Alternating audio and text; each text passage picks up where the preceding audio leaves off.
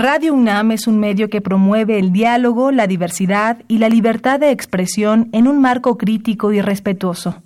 Los comentarios expresados a lo largo de su programación reflejan la opinión de quien los emite, mas no de la radiodifusora.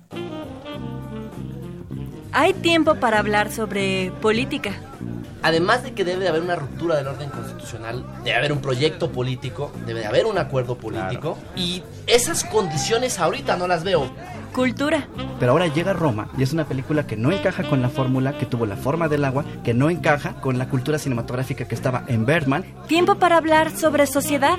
En el caso particular de la marihuana es un error histórico el haberla prohibido. Fue fundamentado en mentiras. Economía. Un barril de petróleo te sale en 20 dólares y lo puedes vender a 100, la cantidad de, de ingreso que recibe el gobierno es gigante. Pero ese dinero se iba para corrupción. Tiempo para opinar y discutir sobre aquello que nos concierne como ciudadanos. Esto es Tiempo de Análisis. Coproducción entre Radio UNAM y la Facultad de Ciencias Políticas y Sociales. Porque hay tiempo para todo, esto es Tiempo de Análisis.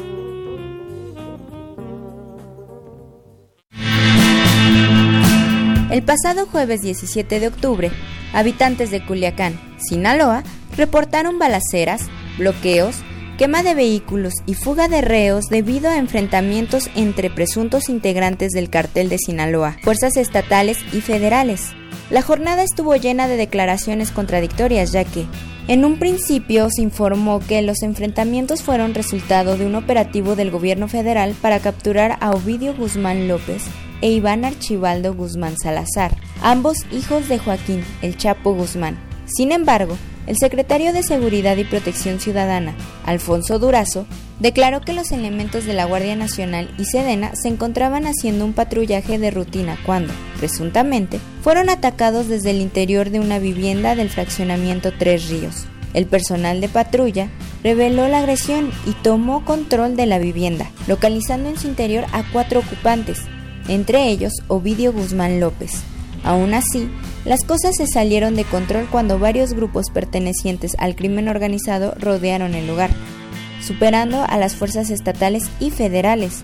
Asimismo, otros grupos realizaron acciones violentas contra la ciudadanía en diversos puntos de la ciudad, generando una situación de pánico que logró difundirse a través de redes sociales. Fue hasta después de las 10 de la noche del mismo jueves que fuentes federales confirmaron que se había detenido a Ovidio Guzmán López en la vivienda de Tres Ríos, pero se le dejó ir para evitar más violencia en la ciudad. El viernes 18 de octubre, durante la conferencia mañanera, el presidente Andrés Manuel López Obrador dijo que Ovidio Guzmán López tenía una orden de aprehensión con fines de extradición a Estados Unidos. ¿Cómo podría garantizar el gobierno la seguridad de la población después de dejar impune al crimen organizado? ¿Cuál será el impacto en la opinión pública? Que un gobernante y su gabinete de seguridad reconozcan abiertamente que cometieron un error. ¿Qué consecuencias traerá el hecho de que la delincuencia organizada siga doblegando al Estado mexicano en materia de seguridad? Yo soy Karina Venegas y estás escuchando Tiempo de Análisis. Hola, muy buenas noches. Les saluda Adriana Reinaga y les damos la bienvenida a Tiempo de Análisis, el programa radiofónico de la Facultad de Ciencias Políticas y Sociales de la UNAM. Transmitimos a través del 860 de amplitud modulada y vía internet en www.radio.unam.mx. Los teléfonos en cabina son el 55 36 89 89 y la alada sin costo 01800 505 26 88. También pueden seguirnos y enviar sus comentarios a nuestras redes sociales. En Twitter nos encuentran como arroba tiempo-análisis en Facebook búscanos como Tiempo de Análisis y en Instagram Tiempo-Análisis. Esta noche hablaremos sobre Culiacán, estrategia o inmediatez.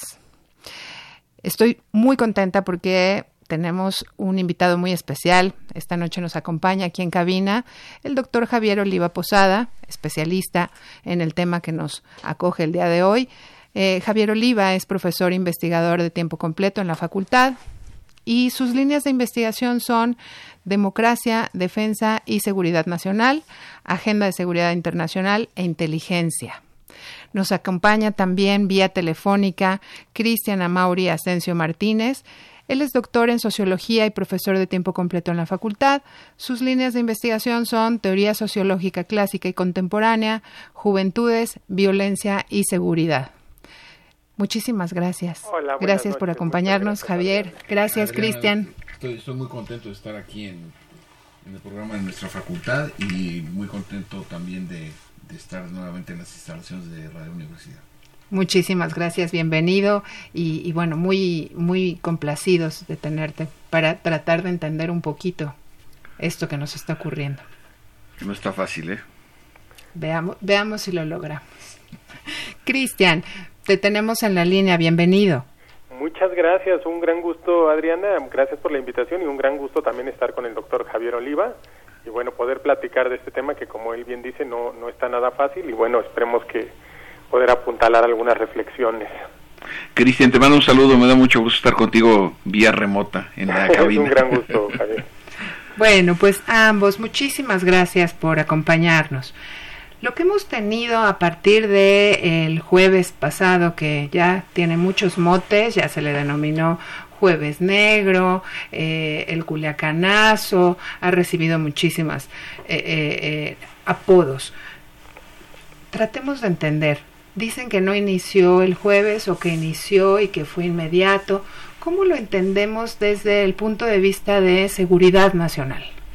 Bueno, eh, eh, evidentemente este tipo de, eventos tiene un, un, ambiente que lo prohija, que lo, que lo hace desarrollarse. Eh, a mí, desde mi perspectiva, no me importa tanto analizar la ciudad, ni el nombre del delincuente, ni el Estado de la República. Lo que me interesa entender es el entramado en el cual se desarrollan estas prácticas criminales, por un lado, y por el otro también eh, la sociedad huésped, que de alguna manera eh, se desarrolla por cualquier explicación que pueda ser esta, mm, conveniencia, miedo o visión, etcétera. Y también por el otro lado no es menos importante la debilidad estructural del Estado mexicano en varias partes de la República. Y cuando digo Estado mexicano es municipio, eh, Estado, federación, instituciones, ¿no? El marco jurídico, desde luego. Entonces, eh, he estado, he tenido la oportunidad de estar en varios eh, foros de análisis sobre este mismo tema, ninguno como tiempo de análisis, por supuesto. Pero eh, lo, cierto es que lo que estamos viviendo sí es un antes y un después. Es decir, lo que ocurrió el pasado jueves 18 es sin duda alguna una evidencia de una digamos, de una trayectoria negativa que traemos, por lo menos en términos institucionales, desde 1988. Yo tengo varios eh, colegas, analistas, que caen en el lugar común de señalar que esto empezó con Felipe Calderón. Y esto demuestra dos cosas. Una, que no estudian el tema. Segundo, que no, que no se documentan lo suficiente. Esto, esto empieza, eh, digamos, en términos eh, históricos, me refiero al, crecimiento de la actividad delictiva en el sexenio de Salinas de Gortari en 1988. Es decir, que en términos cronológicos llevamos poco más de 30 años. Todos los presidentes, de Salinas a López, han adoptado eh, modificaciones, han implementado, han instrumentado modificaciones en los, en los sectores de defensa, seguridad e inteligencia, los han modificado de fondo y sin embargo la pendiente no se controla. ¿Qué quiere decir esto desde mi perspectiva?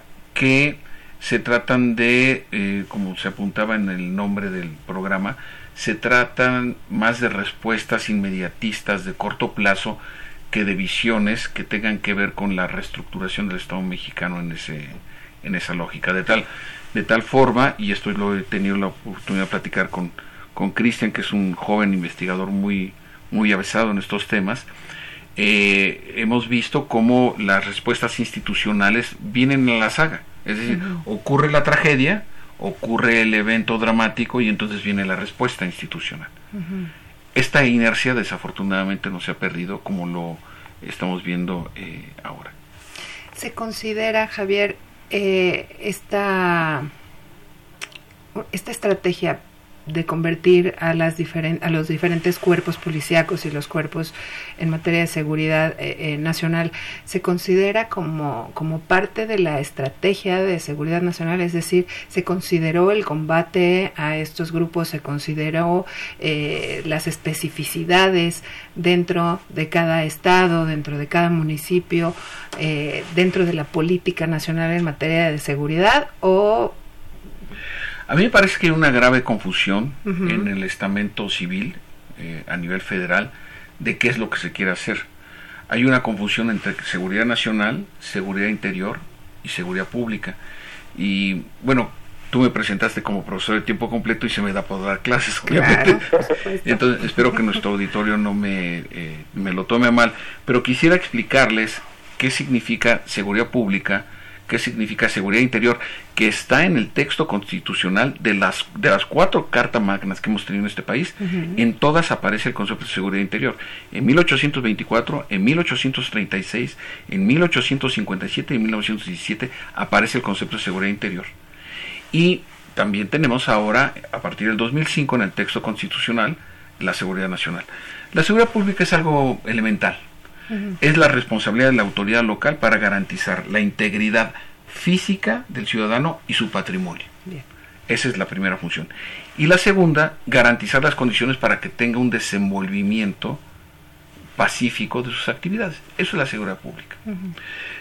La seguridad interior tiene que ver con las condiciones de desarrollo de los distintos ámbitos de la sociedad, es decir, la economía, la política, los ámbitos desde, luego ambientales y por supuesto todo lo que tiene que ver con un entorno institucional. Y la seguridad nacional tiene que ver con las características de mantener la unidad geográfica del país, defendernos de actores externos, eh, pueden ser otros estados u otros ejércitos u otros actores como puede ser el terrorismo internacional o el crimen organizado en un momento dado, y entonces, ¿qué pasa cuando la seguridad pública cae en una disfunción tan prolongada como la que vivimos? Tenemos que echar mano de nuestros recursos de seguridad nacional para garantizar la seguridad pública. Entonces, ese es el problema que tenemos ahora. Hay una muy grave confusión. Por eso, las Fuerzas Armadas de qué se encargan? En la Constitución está, se encargan de la seguridad interior y de la seguridad nacional, no de la seguridad pública. Claro, claro. Los militares, en ese sentido, tienen otro tipo de responsabilidades. Entonces, ¿qué es lo que ha pasado con el, con el correr de los años, Adriana, querido auditorio de tiempo de análisis? Es que se han confundido a nivel de las decisiones civiles que le toca a cada quien. Yo he estudiado detalladamente los, los programas, los planteamientos, el Plan Nacional de Desarrollo, que, que consideran sobre seguridad pública. Y no hay una, Adriana, una sola referencia a qué hacer con las policías municipales y estatales. Así no se puede. E incluso para el próximo ejercicio fiscal se le asignaron 4 mil millones de pesos al, eh, a lo que es el Fondo de Aportaciones a la Seguridad Pública, con el acrónimo Fortaseja. De los 4 mil millones de pesos, que es bastante poco, proporcionalmente hablando, se le disminuyeron 1.500 millones de pesos. Pero además se cambió la fórmula. En vez de ahora de darle el dinero a aquellos municipios que están más agobiados por la criminalidad, ese dinero se, se le va a transferir a aquellos municipios que estén en mejores condiciones de seguridad pública. Entonces, ¿qué va a pasar con municipios como Acapulco, como Iguala, como Matamoros e incluso como Culiacán? Entonces, sí me parece que hay una distorsión en la percepción de la parte del equipo civil del presidente de la República respecto de lo que se tiene que hacer en materia de seguridad pública. Claro, claro, me, parece indispensable que se, que se repensara justo hacia dónde están yendo los recursos y los esfuerzos eh, precisamente para los municipios que representan más peligro. Y la seguridad pública es cara. Es decir, es, eh, la seguridad pública es una condición básica de la democracia una seguridad pública deteriorada no nos va a conducir sino a un deterioro de nuestra democracia. Política y policía tienen la misma raíz etimológica que es polis, que tiene que ver con la convivencia colectiva. Si los tomadores de decisiones civiles en este país no se dan cuenta de la profundidad de la crisis que estamos viviendo en materia de seguridad pública, sus decisiones van a ser cortoplacistas, van a ser de carácter inmediato. Sí. Cristian, eh, platícanos. La gente tiene miedo, la gente eh, eh, se expresa con una gran dosis de incertidumbre, de malestar. ¿Qué tanto tiene que ver precisamente estas decisiones inmediatas de las que, Javier ya nos da cuenta en, en este malestar? ¿Sí se puede percibir en la población? ¿Tú qué opinas? Eh, mira, Adriana, yo en primer lugar quiero decir que estoy completamente de acuerdo con el doctor Oliva. O sea, yo creo que estos temas requieren un análisis, digamos, que no se reduzca a lo inmediato. O sea, hay que comprender la fuerza que han adquirido, digamos, históricamente estos grupos criminales, ¿no? Que no es cualquier cosa. O sea, digamos, en este momento vimos su capacidad de fuego en toda su expresión, eh, como, digamos, publicitada, expresada. Eh, pero en términos estrictos, pues, digamos, son los grupos responsables de pues de la ola de violencia que atraviesa este país desde hace muchos años, pero particularmente, yo, yo sí me atrevería a decir, pues particularmente desde hace alrededor de 12 o 13 años a la fecha, ¿no? En que incluso los propios indicadores eh, han, eh, se han incrementado de maneras muy notorias, ¿no? Particularmente en el caso de los homicidios, por, decir alguno, la extorsión, el secuestro, es decir, eh, los escenarios de violencia que traen consigo los grupos criminales son cotidianos y también es cotidiana toda una, vamos a decir así, todo un folclore alrededor de estos grupos y todo lo que han también sabido crear en términos de una base social y cultural muy interesante en, en los territorios que ocupan. Esto también ha sido un resultado histórico de un, digamos, un abandono profundo a la política social, eh, entonces me parece que este, esto es como, el, digamos, es la punta de un iceberg muy complicado en el que la gente, pues muchas veces tiene miedo cotidianamente. Basta con eh, ir a algunos de los estados, digamos, más eh, más afectados hoy en día. Por ejemplo, puede ir uno a, Guerrero, en particular a Acapulco, y la, la con cualquier persona que uno hable va a expresar este miedo, esta incertidumbre. Entonces me parece que no se puede desconocer, y creo que eso es algo que hay que poner en la mesa, que estamos en un escenario de, de digamos, elevados niveles de violencia, no solo eh, la, la expresada en los homicidios, sino también extorsiones, incluso con esa base social, pero el temor siempre, porque son códigos muy particulares los que se mueven en estos grupos, entonces nunca se sabe bien a bien si la gente realmente puede confiar o no en ellos y si quiere hacerlo, ¿no? Entonces me parece que eso de la base social habrá que analizarlo, habrá que ver si es una base social sustentada en la confianza hacia esos grupos, en, en las iniciativas sociales que tienen, o si es el temor, si es, eh, digamos, también este, si está anclado a este temor y quizá un cierto totalitarismo de parte de estos grupos criminales. Lo que se ve en la punta del iceberg es una base social que parece estar ahí presente, por un lado, y por otro lado, pues un poder de fuego, es por lo menos, eh, digamos, para quienes no lo habíamos visto tan claramente en los últimos años, sorprendente. O sea, las armas que que pueden emplear, la estrategia desplegada, ¿no? Y por supuesto la respuesta, que ahí sí quiero eh, reconocer, digamos, habría que eh, plantearlo en dos, en dos niveles. El primer nivel es, habrá que comprender a fondo las razones del operativo, no están suficientemente claras, ¿no? o sea, hay que entender este, cuál era el objetivo central, si era realmente capturar o no al hijo de, digamos, de, de esta persona, de Joaquín Guzmán lo era o no, de ser, si, si hubo varias versiones, ¿no? Si, si casualmente lo encontraron, si hubo, digamos, una articulación entre las Fuerzas Armadas y la Guardia Nacional, que ahí puede haber un problema, digamos, en términos de mandos, de estrategia, eh, de la Secretaría de Seguridad. Es decir, tenemos varias versiones que hay que acoplar primero para reconocer, eh, digamos, la intención del operativo que desde algún punto de vista pues eventualmente tendrá que hacerse algo en esa materia, por lo que yo acabo de decir, o sea, estamos en un escenario de mucha violencia, extorsión, mucho miedo, altos niveles de desaparición forzada que, hay que analizar también a fondo. Y por otro lado, la respuesta del gobierno, que me parece una respuesta hasta cierto punto razonable, o sea, de reconocer que, que no existía esa capacidad, o por lo menos que no se quería afrontar de manera tan directa el problema y generando, pues, ahora sí que eh, bajas de mucha de, muchos civiles eh, a cambio digamos de, mantener la estrategia como diera lugar. Eso me parece que es un gran cambio. Eh, la ahorita lo vamos a discutir seguramente, pero la pregunta que tú planteas es interesante. O sea, tenemos miedo a, realmente afrontar el problema porque sabemos las consecuencias de afrontarlo de manera directa, frontal, y sabemos que las armas no van a ser, digamos, la respuesta más contundente. En todo caso, quizá lo que habría que preguntarse es cómo hacemos, y yo creo que eso sí es una pregunta que hay que hacerse, más que decir habría que hacer esto o aquello, más bien sí tenemos que reconocer que tenemos un problema cognitivo, o sea, tenemos un problema de comprender a fondo el problema y saber que esto es una tiene que ser una estrategia multidimensional, que no solo pasa por la política social, aunque es parte. Yo creo que habrá que repensar eh, temas como la inteligencia estratégica, temas como, como recuperar esa confianza ciudadana, temas como ir poco a poco como quitándole fuerza a ese folclore, a ese misticismo de la vida, digamos, eh, criminal en el narcotráfico, por supuesto renunciar a una criminalización absoluta de la pobreza, ¿no? Y, y, en ese sentido me parece que más bien lo que tenemos ahorita son preguntas, o sea, ¿cómo vamos a hacer? Pero, pero diciendo, tenemos que hacer algo.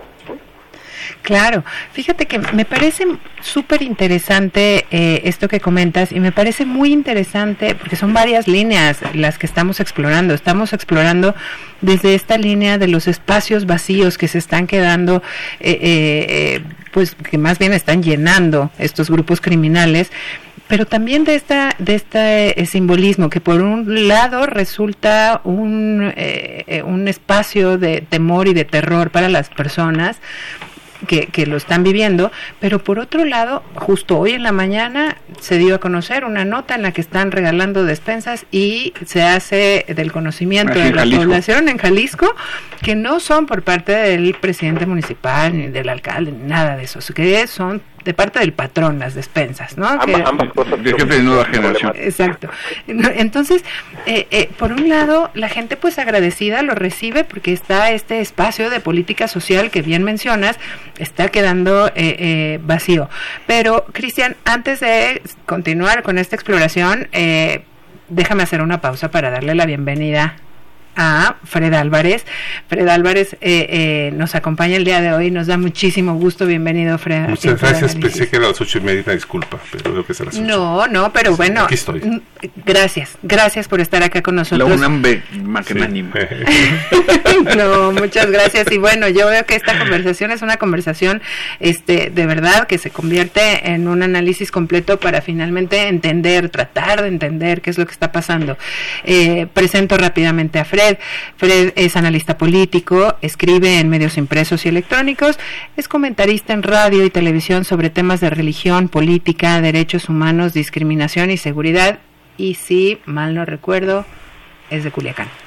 De los mochis. De los mochis. Ah, igual que mi papá, mi papá es de los mochis también. Es mochiteco también. Mira. ¿Qué tal? duele Sinaloa, duele Culiacán. Eh, lo que ha ocurrido es algo, pues casi casi lo vemos en tiempo real. Yo tengo amigos en Culiacán y recibí información que la verdad no lo creí lo que estaba viendo, recibí muchísima información eh, y bueno, pues eh, el gobierno enmudeció, las redes sociales enmudecieron, las instituciones. Oye, se 14 horas en salir a decir algo, ¿eh? El gobierno de la República. El, gobierno de la República y además lo hizo mal, ¿no?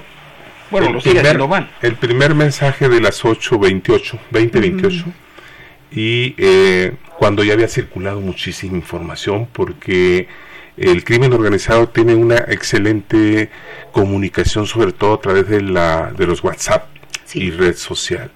La información en los videos, la verdad yo no lo creí. Uno de los primeros que me enviaron fue este video donde un grupo de militares es retenido por otro, un colectivo de civiles en la en Costa Rica, la caseta de Costa Rica. Nunca lo creí y además muy, muy amistosos y, e ingenuos porque ellos venían de Mochis y iban a Bajatlán, un eh, subteniente, teniente iba al mando, fueron desarmados y fueron el grupo de rehenes junto con los otros familiares los que eh, fueron grabados, no conocemos el video y fue el intercambio pues que se dio, algunos dicen que a las 5, otros a las 6, otros a las 7, el presidente de la República a las 6, antes de las 7 estaba en el aeropuerto, y eh, pues no dijo nada. El comunicado es 2028. Eh, después vimos este esta fotografía donde está eh, Ovidio Guzmán eh, vendado arriba de un vehículo militar eh, con una, este, ¿cómo se llama?, brazalete del plan de N3 que seguramente pues se lo proporcionaron y ahí se da pues la cuestión del el intercambio. la verdad es que hace rato venía y vi una nota de, de que está circulando donde un alto directivo de la DEA dice que ellos participaron. Sí, vamos, vamos justo ahorita a platicar sobre ese reportaje que presentó el periodista Oscar Valderas en la primera emisión con Luis Cárdenas, que se dio a conocer hoy en la mañana sobre esta, esta ¿eh? presencia. Sí, que es lo que, que es oficial, que desde hace, desde el 11 de septiembre, un grupo de funcionarios de la DEA vino junto con la Marina a, bueno, fueron a, Culiacán para eh, conocer detalles, sí, conocer detalles de este laboratorio que fue confiscado precisamente a Ovidio. Y, y, bueno, un laboratorio que, que, por lo que supimos en el reportaje, tenía una capacidad de producción de 3 toneladas de metanfetaminas diarias. Es una barbaridad. Y que eh, lo que se dice en el reportaje es que eh, quedaron muy asustados precisamente por lo que vieron y entonces a partir de ahí se gesta como una presión del gobierno de Estados Unidos. Adriana, no ha habido un solo renglón de desmentido del gobierno mexicano al momento que estamos en esta cabina. ¿Qué está pasando justo? ¿Qué está pasando con es una catástrofe la comunicación El presidente nunca se enteró, el presidente se enteró tarde, eh, responden tarde. El presidente de la República se ha contradecido. La conferencia son maravillosas fuentes de información, maravillosas. Desde el viernes que le pregunta a un reportero y le dice que si tenía conocimiento de que Ovidio iba vestido militar, dijo él categóricamente que no. Eh, después sale con el tema de que prefiere la vida de las personas y empieza a subir en el tono. Lo dijo todo el fin de semana en Oaxaca. Lo dijo ayer, incluso ayer habló de que era preferible el tema de la justicia que la ley. Incluso puso como ejemplo, ¿cómo se llama la Suprema Corte? ¿Es de derecho o es, de justicia? Y el presidente se fue más bien como si fuera un pastor eh, eh, pentecostal evangélico. hablando de que de la felicidad y hablando de otras cosas, la verdad es que quedamos muy mal. Eh, dejo, debo precisar que la primera información sobre el tema de la DEA lo publicó un semanario local Río 12. Eh, el director es conocido mío, es de los mochis de San Miguel Zapotitlán, por cierto, vive en Mazatlán.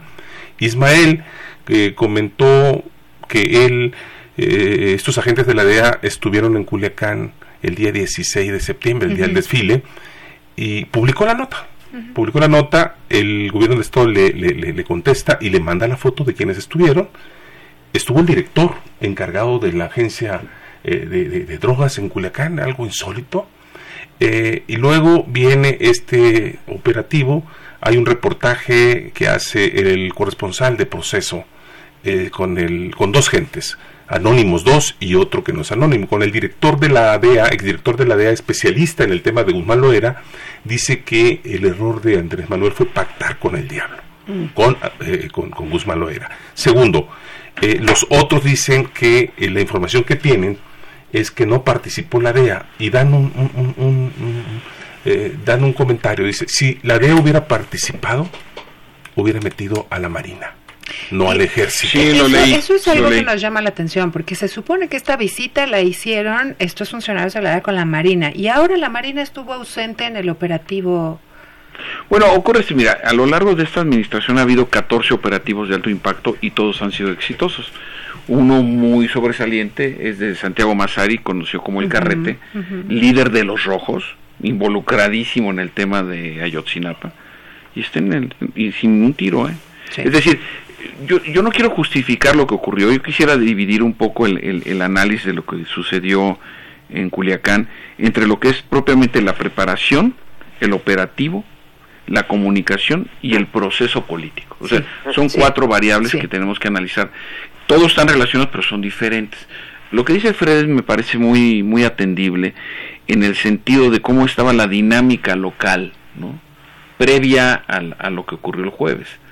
Porque eh, reconozcamos que veníamos de una semana tremenda, el asesinato de 13 policías estatales el lunes en Michoacán, y el secuestro de siete, que obviamente en este momento, Cristian querido, deben de estar ya pues lamentablemente muertos, ¿no? Los tiroteos en, en, en, Guanajuato que se saldaron con más de 15 muertos, el enfrentamiento en Iguala donde hubo 14 delincuentes abatidos y desafortunadamente murió un soldado del ejército mexicano y el jueves cerramos con, con, con, Culiacán. Si esta, esta pendiente tan seria, tan grave, tan violenta, no llama la atención del gobierno federal respecto de la necesidad de la reestructuración a fondo, corrección de las, sus políticas de seguridad, no sé qué más tenga que pasar, ¿eh? porque esta, eh, lo, lo que ocurrió en una de las capitales más importantes de este país, se quedó incomunicada vía aérea. Las personas, bueno, yo también tengo amigos allá igual que tú, mi querido Fred, se quedaron a dormir en los supermercados, adentro de los bancos, en los, es decir, se suspendió el, servicio público de transporte, se, se paralizó la sociedad. Vivimos lo que yo llamo la dictadura del crimen organizado. Me, me gustaría eh, hacer una pausa aquí justo con esto de la dictadura del crimen organizado porque porque también es de llamar la atención que algunos grupos de la población defendían eh, precisamente la, la parte del, del, criminal, es decir, defendían el derecho que tenía Ovidio para no ser capturado debido al pacto que había hecho con el gobierno. Vamos a una cápsula, si les parece bien. Hacemos una breve pausa con esta cápsula y regresamos. Por favor, aguántanos por ahí, Cristian. Claro que sí. Gracias. Avalancha. Enemigos del Estado. Muchas veces han aparecido productos culturales en relación a estos personajes. Dígase Mafia y el juego Yakuza donde se observa el lado humano de los mafiosos o los narcocorridos que cuentan las proezas y desventuras de distintas figuras del crimen organizado, por no hablar de las narcoseries. Sin embargo, esos contenidos generan polémica, como Arms for Two, cuya premisa es involucrar fuerzas especiales de Estados Unidos invadiendo México eliminando narcotraficantes. La acción es retratada en un México rural donde los narcos protegen sus plantíos y estos vestidos como cholos, según la crítica. Dichas fuerzas especiales tienen máscaras de colores simbolizando la muerte, además de ser esta fuerza la que aniquila a los narcos casualmente, sin existir bajas civiles. Estos productos culturales poseen la ideología y la postura de aquellos que los realizan, aquellos que sirven al crimen y aquellos que están a favor del orden y la justicia. Sin embargo, muchos de esos coinciden en que México es una zona sin ley donde el narcotráfico siempre está presente por desgracia, parece no ser nada fuera de la realidad, ya que en lugar de ofendernos, deberíamos tomarlo como algo preocupante. Para tiempo de análisis, soy Getsaí Velasco.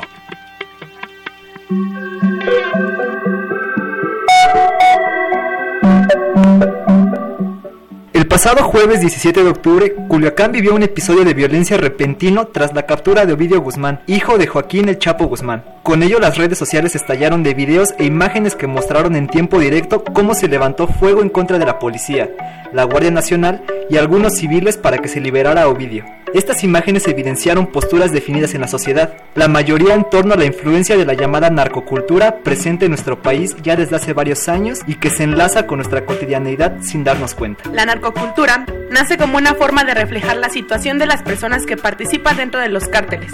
Inicia con la música popular conocida como narcocorridos. En ellos se relatan historias de los partícipes del mundo del narcotráfico, líderes, niños, mujeres y familias completas, donde se resalta su valentía y su origen humilde para dar paso a una historia de superación. De esta forma, se busca causar empatía e identificación con quienes los escuchan. A raíz de esto, se incorporan nuevas formas de reflejar estas historias mediante series, novelas, películas, leyendas e incluso religiones que reflejan la gran variedad que ofrece el mundo del narcotráfico, glorificando de alguna forma cómo los cárteles le han podido ganar al Estado ofreciendo una mejor vida. El negocio del narcotráfico es una realidad única. El trabajo en la siembra, la pizca o demás tareas en torno a ello ha formado parte de su desarrollo como comunidad. Dichas actividades orillan a algunas personas a integrarse más a fondo, impulsadas por una narcocultura que mantiene el estado de bienestar mayor al que se les proporciona de inicio. Pues el llamado trabajo del narcotráfico se compone desde ser mula, matar, herir, defender, implantar, producir, trasladar y demás servicios que se requieran. La narcocultura ha orillado a distintas comunidades, personas e incluso estados a mantenerse en un estado pasivo frente al narcotráfico, normalizando actividades ilícitas, glorificando la superación frente al servicio de los cárteles y asimilando la idea de formar parte de otro estatus dentro de una población acostumbrada a este modo de vida inmerso en la violencia. Por ejemplo, en el caso de México, en los estados de Sinaloa, Michoacán, Guerrero, como uno de los principales exponentes de la vida en el narcotráfico, colaborando y asimilando no solo un estilo de vida, sino estatus, estándares físicos y poder frente a los demás. La normalización y en algunos casos la romantización de la violencia generadora por el narcotráfico en México es uno de los elementos que ha provocado la situación a la que nos enfrentamos actualmente, hechos que deben ser confrontados, no idealizados. Para tiempo de análisis, Nancy Valerio y Luis Romero. Bien, volvemos. Volvemos y quiero empezar justo con, con, una aclaración que atinadamente Javier me hizo ver. Yo dije un pacto con el gobierno y es un supuesto pacto. La gente defendía ese supuesto pacto que el presidente de la República había hecho de no capturar. Entonces, eh, Cristian, regresamos a esto que nos que nos estabas observando al principio acerca de este simbolismo y como en la cápsula se mencionó sobre la eh, eh, esta eh, visión romántica del narcotráfico y los vínculos que tienen con las comunidades y demás por un lado pero por otro lado el miedo que genera. ¿qué, qué lectura le damos precisamente a un acto tan tan cruento en este contexto. Sí, mira, yo creo que lo del simbolismo está bien, es una parte que la gente conoce, es algo que es muy publicitado.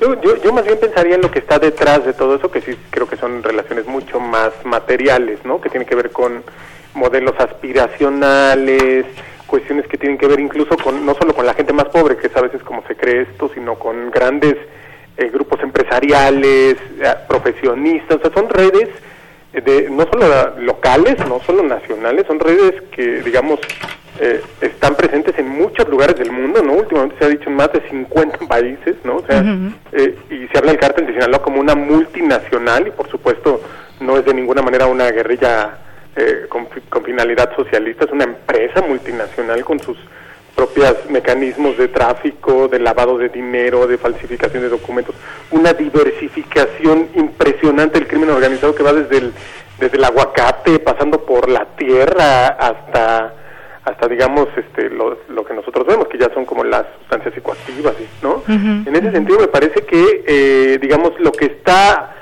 de fondo, pues son relaciones eh, materiales muy específicas que se pueden atender de esa manera, que tienen que ver con cuestiones precisamente de, combate financiero, que tienen que ver con un combate efectivo al lavado de dinero, a toda esta a toda esta red, digamos, pensándola así, y al mismo tiempo, pues pensar que eso se ha anclado culturalmente, o sea, que por supuesto, y, y como lo dice, lo dijeron en la cápsula, en ciertos sectores que muchas veces pues ocupan los niveles más bajos en las escalas jerárquicas de estos grupos, ¿no? Que tienen que ver con los halcones, las mulas, como se les llama comúnmente, la gente que tiene que poner el cuerpo, la carne de cañón, ¿no? Pero me parece que sí, justo ese simbolismo está, digamos, ese simbolismo es lo, lo que se expresa, pero lo que está detrás son una diversificación de actividades muy concretas que tendrían que ser atendidas con ese con esa mirada, ¿no? Como, con esa mirada estratégica desde mi punto de vista. Una diversificación, Cristian, que, que como bien lo mencionas, de repente toca estos espacios incluso de la empresa privada, del sector público y se generan eh, redes, que redes que se basan usualmente debería de ser en la confianza. Sin embargo, en este caso no es así cómo eh, eh, eh, leemos esto, estas redes que se están generando, Javier.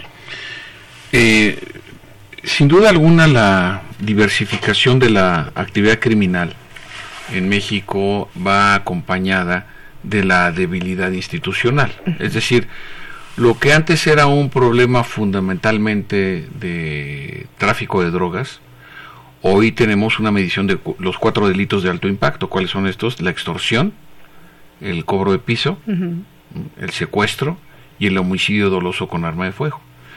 Entonces, eh, además están aproximadamente eh, caracterizados 17 delitos colectivos, es decir, que tienen que ver con la criminalidad organizada, que va desde el tráfico de personas, la piratería, es decir, es, es un, yo le llamo el árbol de la maldad, ¿no? porque va, va desarrollándose eh, conforme existen oportunidades también de manera paralela para el desarrollo de una sociedad en condiciones normales. Ahora, ¿pero por qué puede florecer eso? Esto no quiere decir que no haya piratería en, eh, yo he visto en las calles de Washington, cerca de la Casa Blanca, eh, establecimientos que venden piratería. El, asunto es el control, ¿no? El asunto es cómo se acota la actividad criminal y sobre todo la violencia, que es el punto fundamental. Yo eh, trato de imaginar que en cualquiera de las democracias consolidadas como la nuestra hubiese habido un homicidio una masacre de policías, sería un escándalo nacional, ¿eh? Un escándalo que hubiera tenido una reverberancia de, semanas y que le hubiera costado el cargo a varios funcionarios. Aquí no pasa nada, ¿no? Aquí no hay responsables. Aquí no hay, el, eh, digamos, la disposición a explicar qué es lo que pasó en el fondo. En ese momento, en esta mesa de tiempo de análisis, con Fred, con Cristian, con Adriana, con mi amigo Humberto. En este momento, el gobierno no ha dado su posición oficial sobre lo que pasó. Es insólito. yo he estudiado eventos violentos como los atentados en Birmingham en un concierto de música. He estudiado los atentados en París, ¿no? que en el Bataclan y en Charlie Hebdo, la revista. He estudiado el atentado de las Ramblas al detalle lo primero que hacen las autoridades es nombrar un vocero y comenzar a informar. Hoy mismo pasó con, con, el autobús que tenía cadáveres. En Estados Unidos, en, el Reino Unido. En el y entonces el primer ministro salió a decir que lo lamentaba. Inmediatamente. por supuesto. Porque el silencio en la información gubernamental lo que genera son especulaciones, rumores y suposiciones. Y entonces cuando la autoridad quiere salir a dar su posicionamiento, pues no les creen. Entonces, entonces es, son daños autoinfligidos, es, es evidentemente una ineptitud e incapacidad. Yo así lo quiero ver, porque si fuera una actitud deliberada sería mucho más preocupante. Fred, la ausencia de respuestas por parte del gobierno y la falta de dirección hacia la búsqueda de responsables es estratégica? Es decir, ¿es una omisión estratégica o crees que es falta de información? Totalmente falta de información. El lunes de la semana le faltó decir a Javier, el secretario eh, de Seguridad, Alfonso Durazo, y todo el gabinete dieron un gran informe de cómo íbamos. Incluso algunos que hemos criticado la desaparición del CISEN, él habló, tenemos un nuevo CISEN fortalecido que nos está dando fuerza y tenemos conocimiento de los crímenes organizados Ah, lo dijo en la mañana. Lo dijo en la mañanera. justamente cuando estaba hablando de eso, justamente en ese momento estaba ocurriendo la balacera en Aguililla, Michoacán. Pero, me voy un poquito atrás. La secretaria de Gobernación, la exministra, que por cierto también ha estado ausente de todo esto, no, ninguna comunicación, se, ufanaba de llamada en Japón en la unción del nuevo emperador. Ah. Es, es, es, como una metáfora. La secretaria de Gobernación está tan cerca de la crisis que está en Japón. Claro, mientras hay otro. El otro, interpretemos. ¿eh? El otro que, bueno, entonces estaban informando y que tenían lo mejor, que ya no hacían espionaje político, pero que tenían al lado del general Audómaro presente en la reunión, pues un gran hombre y gran información. Nos están mintiendo. Ocurrió eh, este después lo de Guerrero, eh, afortunadamente no no sabemos qué pasó tampoco, hubo civiles abatidos, muere nada más el de la ametralladora, pero resulta que hay balazos eh, de, de, varios lados. Entonces, los demás también participaron, asunto que está pendiente, en una transición donde prácticamente no hay Comisión Nacional de Derechos Humanos, donde la Fiscalía no existe y además exonera a todo el mundo por adelantado. Menos a los enemigos del sexenio pasado. Que sí, claro, bueno, lo hicieron con, Rosario Robles. El único que sabemos ahorita que fue retirado de su cargo es el director del penal. Ah, eh, ah, en Sinaloa, sí, claro. es, es un funcionario menor de quinta, pero bueno, hay 47 internos este, libres, muchos de, de delitos federales, pero regreso. Por supuesto, una falta de comunicación y de desconocimiento, porque el primer comunicado de las 20:28, ese video donde están casi asustados, donde no nos dicen nada, dicen hemos parado las actividades. Este eh, el, secretario de estaba pues asustado porque nos mintió, nos dijo que había sido un encuentro casual. Jamás se dieron eh, otras cosas, pero sí le dice la agencia Reuters que había sido liberado el hijo de Guzmán, hay videos y hay mucha información y especulación. Y dejaron correr porque tenían que escuchar primero al señor presidente de la República en Oaxaca a las 7 de la mañana para que diera su dato y ellos eh, entraron casi a las 9 de la mañana, hora de México, dando información distinta a la que habían emitido unas horas antes. El único valiente, y hay que decirlo, pero asustado, fue el general secretario de Defensa que dijo que habían cometido errores y que era una falta de estrategia y que los demás no estaban informados. Es decir, entonces este grupo, este grupo de la Guardia Nacional y de militares, ¿a quién obedecían? ¿Quién los mandó? Hasta este momento, Javier, amiga, no, no nos han dicho. Nos han dicho muchas cosas el periodismo de investigación pues está haciendo su trabajo. Y vamos a saber exactamente qué es lo que ocurrió. Ahora bien, no nos asustemos. Cuando detuvieron a Guzmán era el 2014-15 Mazatlán, aquel en febrero, el presidente Enrique Peña Nieto reconoció que le informaron a las 8.30 de la mañana cuando él estaba jugando golf en Malinalco. Y el operativo había sido a las 5 de la mañana hora de México. Es decir, y además había una nota, una foto publicada en, por la agencia P, en el, Post, el Washington Post y en otros medios, donde los eh, la Casa Blanca, Washington, sabía exactamente del operativo con agentes de la DEA. metidos ahí camulados. Incluso se hablaba de los CIALs, este grupo de, élite de, la infantería marina, porque iban encapuchados.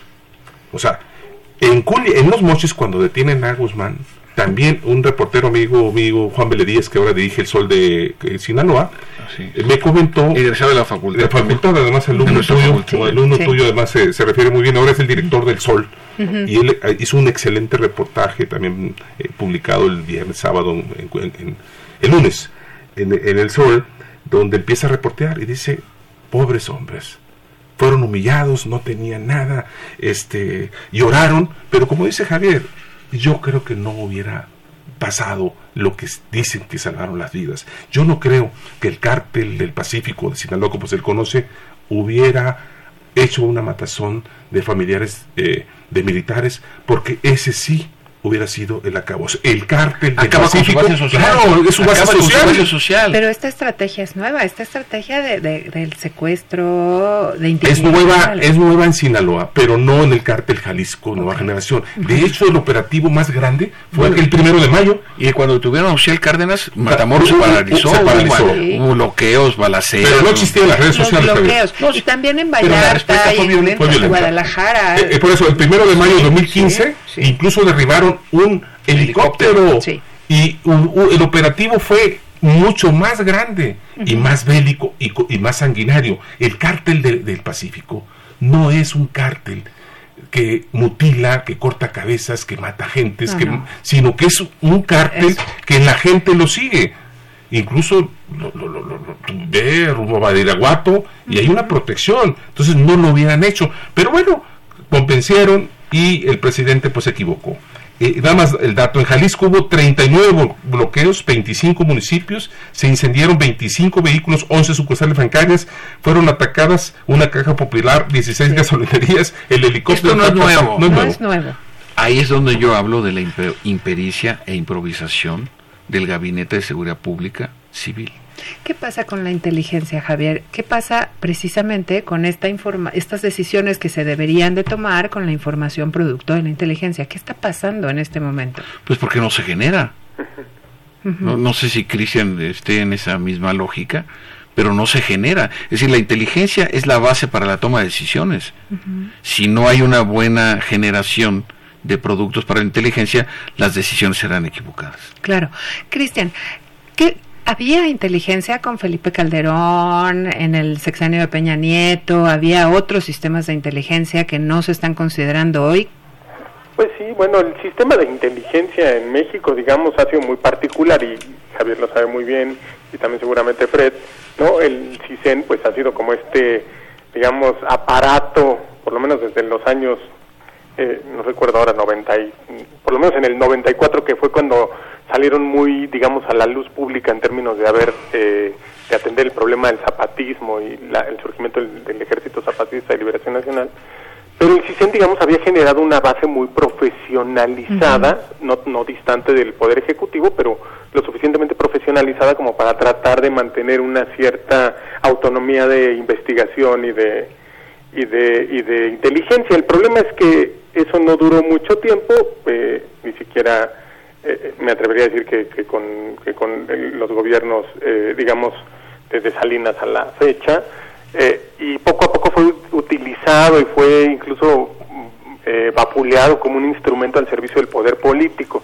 Eso es un problema serio para los sistemas de inteligencia, ser asociados con generación de inteligencia orientada a la protección, digamos, de un sistema político específico.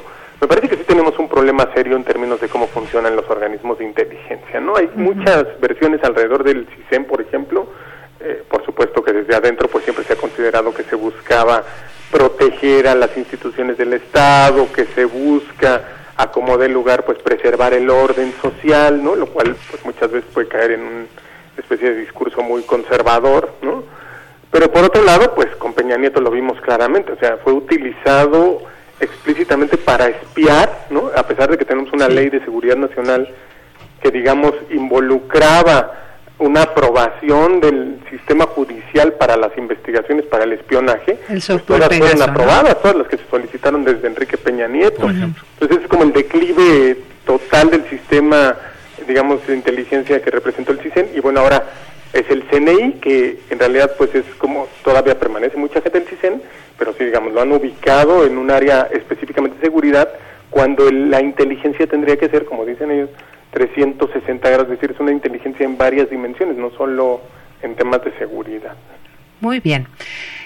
Nos quedan seis minutos. ¿Qué esperamos? ¿Que siga siendo el periodismo de investigación el que nos dé la certidumbre y nos dé la línea, Fred? Pues va por adelantado.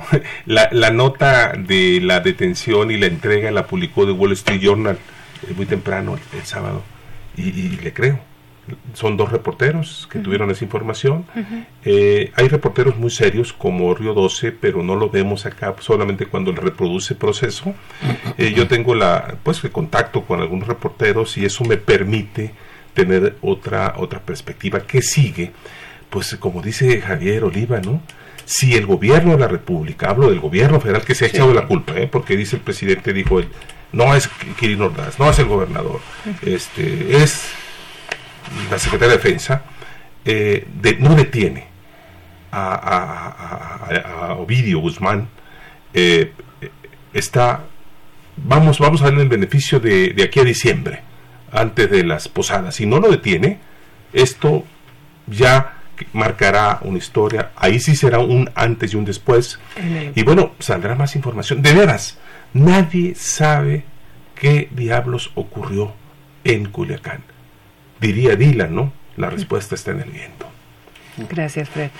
Javier, me mostrabas hace un momentito información de última hora de la Universal en donde Estados Unidos dice que no se ve claro el panorama de México en materia de combate al narcotráfico. Sí, la, situación de México eh, al gobierno y al país nos coloca como socios poco confiables en la confrontación a una agenda regional. Hay que recordar que el crimen organizado es de carácter transnacional y su confrontación no puede ser uninacional, es decir, un solo país no va a terminar con este asunto. Es decir, por ejemplo, la producción de la cocaína colombiana, que por cierto lamentablemente rompió récord el año pasado, eso quiere decir que el mercado está aumentando, en fin, ¿no? Pero el grueso, del el 70% de esa cocaína pasa por nuestro territorio, por nuestros cielos, por nuestros mares y por nuestro, nuestra geografía. Entonces, si el enfoque, si el enfoque sigue siendo eh, aislacionista, sin tener una visión de conjunto, me parece que vamos a estar en desventaja como sociedad y como instituciones. Y lamentablemente también este gobierno comienza a acusar lo que han hecho eh, sus antecesores, sin importar partido político ni orientación ideológica, y me refiero a la improvisación, a la respuesta a modo. Al, eh, por ejemplo, ya enviaron, como sucedió 5, 6, 7, 10 veces en Guerrero, en Tamaulipas, en Veracruz, que aconteció una tragedia y enviaban más personal militar. El asunto no, ese es importante, pero finalmente es una manera de tratar de contener lo que ya se expresó. Entonces, eh, yo espero estar equivocado, pero ojalá y rectifiquen la política de seguridad. Que, que se repiense, que... que... Pero son, son insensibles, son insensibles me refiero a que no, no están dispuestos y se nota, ¿no? Una crisis de esta naturaleza en cualquier país hubiera causado la renuncia de varios funcionarios de primer Todo el gabinete. gabinete y, y, nuestro presidente no nada más salió a defender al gabinete de seguridad y decir, bueno, se tomaron las decisiones eh, y las avalo, sino... Eh, eh, y, y, le preguntaría a Cristian también un poco este mensaje que le mandó a través de un tuit Andrés Manuel López Obrador a Donald Trump diciendo que agradece que no intervenga en la soberanía de nuestro país. A mí me parece que la lectura que hay que hacer ahí, y yo estoy completamente de acuerdo, yo creo que el periodismo de investigación ha aportado un montón de información sobre los casos concretos que han ocurrido. Ahorita yo estaba leyendo en la mañana que van más de 300 policías asesinados en el año, ¿no? Sí. Eh, hay, hay una, digamos, hay, hay sucesos, pero hay algo que hay que ver también, digamos, de manera mucho más general, y creo que tiene que ver también con el manejo político de estas crisis. A mí la verdad sí me ha sorprendido, ¿no? Y me, me impactó ver a tanta gente apoyando la liberación, digamos, de Ovidio como una estrategia contundente de parte del gobierno eh, federal cuando en realidad, bueno, se dejó de lado todo lo que había generado esa crisis. O sea, me parece que hay una dimensión política que está jugando un papel muy importante que también, justamente, como lo dice Javier ahorita y como también lo dijo Fred, o sea, que realmente, digamos, lleva este gobierno pues a un juego maniqueo con la información. La propia secretaria de Gobernación dijo, antes de irse, por cierto, de viaje, que esto pasaba siempre, ¿no? Que a propósito de Aguililla, ¿no? Esto pasa siempre, después se disculpó y dijo, bueno, no, quise decirlo así, me agarraron este, desvelada, no sé qué. Hay un juego eh, maniqueo con la información, hay un juego escondido detrás incluso de estas frases tan eh, eh, aparentemente ridículas como el guacal, el fuchi. Yo, yo no estaría tan seguro de, de, que, de que realmente este, este juego de desinformación no esté también anclado en una estrategia política. O sea, digamos, así por un lado a un, a un esfuerzo por, a una, por un lado una mala estrategia y por otro lado manejar esa las consecuencias de esa mala estrategia de una manera política. Y por eso mismo no les va a interesar tampoco una política, digamos, de largo aliento, una política preventiva, sino que estamos viendo lo mismo, que hemos visto en 15 años, balazos y transferencias directas monetarias. Pues claro, finalmente ya nos dimos cuenta de que esto no se va a resolver con abrazos, ¿no? Eh, A mí me, a mí me, me queda esa, esa duda acerca de si efectivamente van a hacer una reflexión seria que permita hacer cambios desde eh, la escucha a los especialistas, a los que de verdad saben actuar en estos casos y no seguir una política meramente de necedad. ¿no? Mira, yo eh, tengo la impresión de que no va a haber cambios. Van a ser tan impermeables como Peña, como Calderón, como Fox, como Cedillo, como Salinas. Es decir, son incapaces de rectificar, ¿no? Porque es que, además si rectificaran sería un gran gesto de legitimidad. Claro. Claro. Y en esos y en esos términos yo no tengo en este momento como estudioso de estos temas eh, no tengo ningún elemento para suponer que va a haber un, una, un ajuste, ¿no? Hasta el momento. Pues bien, nos quedamos todavía con la moneda en el aire, ¿verdad? La moneda Así es. está en el aire. Como, la frase no va a haber como dos por eso dije cuando comentaba, ¿no? ¿Qué pasó? Pues este, la respuesta está en el viento. Está en el viento. Yo solo diría una cosa más, yo creo que sí hay que ponerle mucha atención a cómo se va a desenvolver este proceso en términos, justamente lo dijo Fred también, esto del mando, o sea, lo que está quedando ahí, y vimos ahora unas, unos reproches, digamos, de las propias Fuerzas Armadas, por lo menos del general Crescencio, en, términos de cómo eh, de cómo, de quién va a asumir la responsabilidad sobre lo que sucedió, a quién se le va a adjudicar, qué carácter tiene la Guardia Nacional. O sea, yo creo que ese debate no nos va a quedar de lado, ¿no? El, el propio valor, el propio sustento jurídico de la supuesta detención, que al final se dijo que no era una detención en forma. O sea, estamos derrumbando el sistema oral acusatorio, estamos confiando en una base militar de disciplina para nuestras policías y al mismo tiempo estamos desarticulando las líneas de mando. Hay un problema, eh, digamos, ahí sí yo creo, de total y absoluta eh, incapacidad. Pues Adri- Adriana ¿no? dice que nos va a invitar a una segunda parte Por del programa. supuesto, por supuesto, porque tenemos mucho que discutir, ¿no? Por Muy lo bien, pronto, ahora sí prometo estar por allá. Mi... por favor, por Oye, ya lo dijiste en público, ¿eh? Y yo llegar temprano. Ay, muchas gracias. Gracias, Gracias, gracias, Adriana, a todos. gracias. Nos despedimos. Gracias. Muchísimas gracias a Un la placer producción. estar al- con todos y con todas y gracias. Gracias, Saludos, muy buenas buenas noches. Buenas noches. Esto fue Tiempo de Análisis. Una coproducción de Radio UNAM y la Facultad de Ciencias Políticas y Sociales. Tiempo de Análisis. Política, debate, cultura, sociedad, economía, periodismo, movimientos sociales. Opina, debate, discute, analiza. Tiempo de análisis. Un espacio donde con tu voz construyes el debate.